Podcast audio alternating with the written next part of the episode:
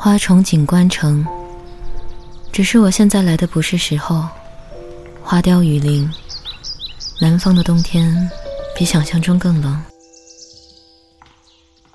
武侯祠、锦里、宽窄巷子、春熙路，标准的游客路线。没有故事的地方，通通可以被称为空境。湿漉漉的空气里总是掺入辣椒的鲜香，好像一味干燥剂，中和了水雾缠身的感觉，有种利落洒脱的畅快。没来之前，我就听过这里很多事。没有开始，就没有以后，对不对？年轻的时候，人总是会为自己找各种理由，比如，明明没有结果，就不要浪费时间；明明没有意义，就不要浪费时间。可是。明明不管你是否浪费，时间终究还是会过去。而那些未完的事，像一只穿过时间的手，捏住你的耳朵，对你说：“你为什么不听话？”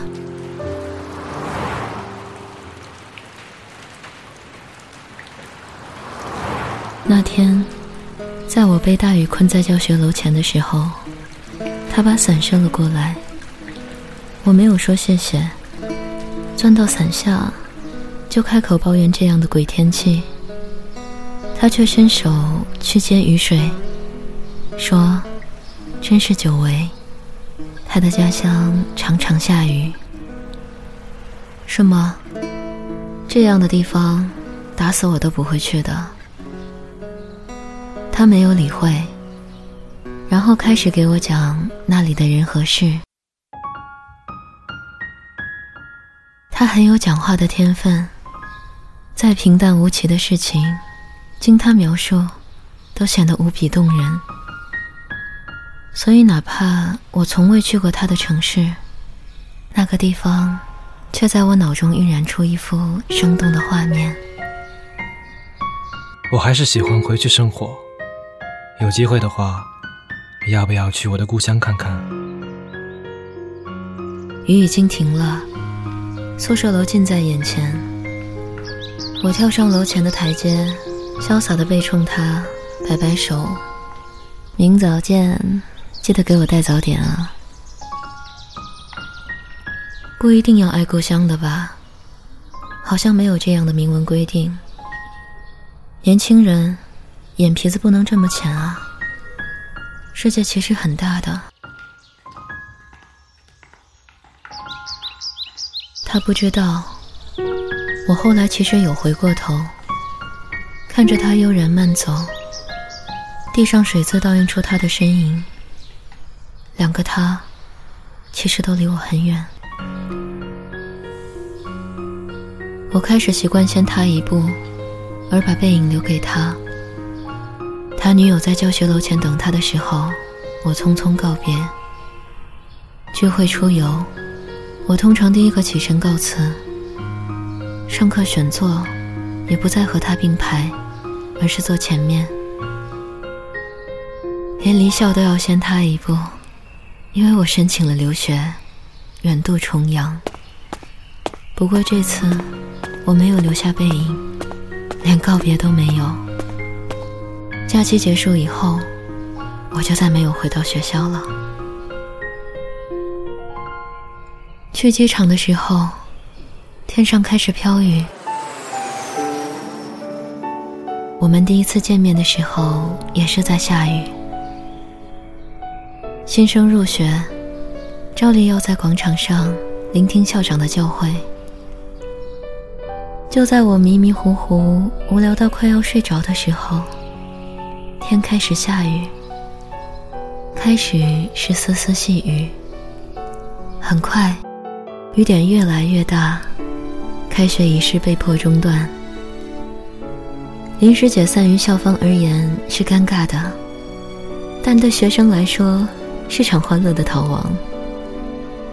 他当时就坐在我旁边，当我开始感受雨水沾身的时候，他突然笑了，侧脸对我说：“好雨知时节。”也没有过去多久，不过是七八年前的事。杜甫草堂是我此行的最后一站，看还有时间，就临时起意想去看看。阴天，多云，草堂里最多的是竹子，风一吹沙沙响，夜夜笙歌。杜甫不是一个写浪漫的诗人，后人却修缮了一个这样浪漫的地方，用来纪念他。园中游人很多，不时会见到举着小喇叭的导游，身后跟着一个旅行团，解说的声音远远近近，起伏交织。你们今天看到的草堂占地近三百亩，相当于二十八个足球场那么大。这里保留了明清时期修砌的建筑风格，也就是说，五百年前，这里差不多就长成这样子了。杜甫先后在这里居住了将近四年，写下的诗歌超过两百四十多首。他还是那么会讲话，不是背书，那么生动的，在你的脑中留下记忆。他瘦了一点儿，头发长了些，成熟了些，不能再被称作是少年了。我就远远地看着他，这样意外的重逢，像是从水晶球里瞥见的幻象，惊或是喜，都来不及分辨。你只觉得不真实。一阵风吹过，然后是冰冰凉的触感，就这样，迎来了一场雨，像是老天送的，轻轻慢慢。是三月里才有的怯怯的温柔。好雨知时节。这一次，我并不是背对着他。如果他回头，应该就能看到我。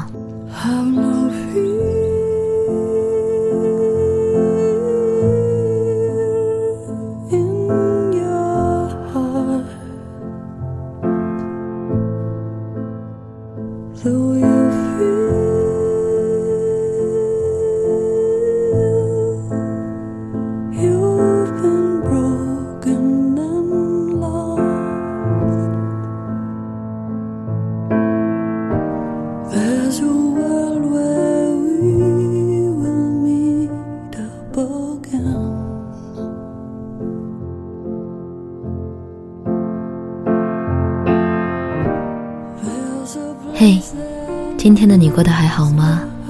欢迎收听片刻，这里是半岛玫瑰，我是玫瑰。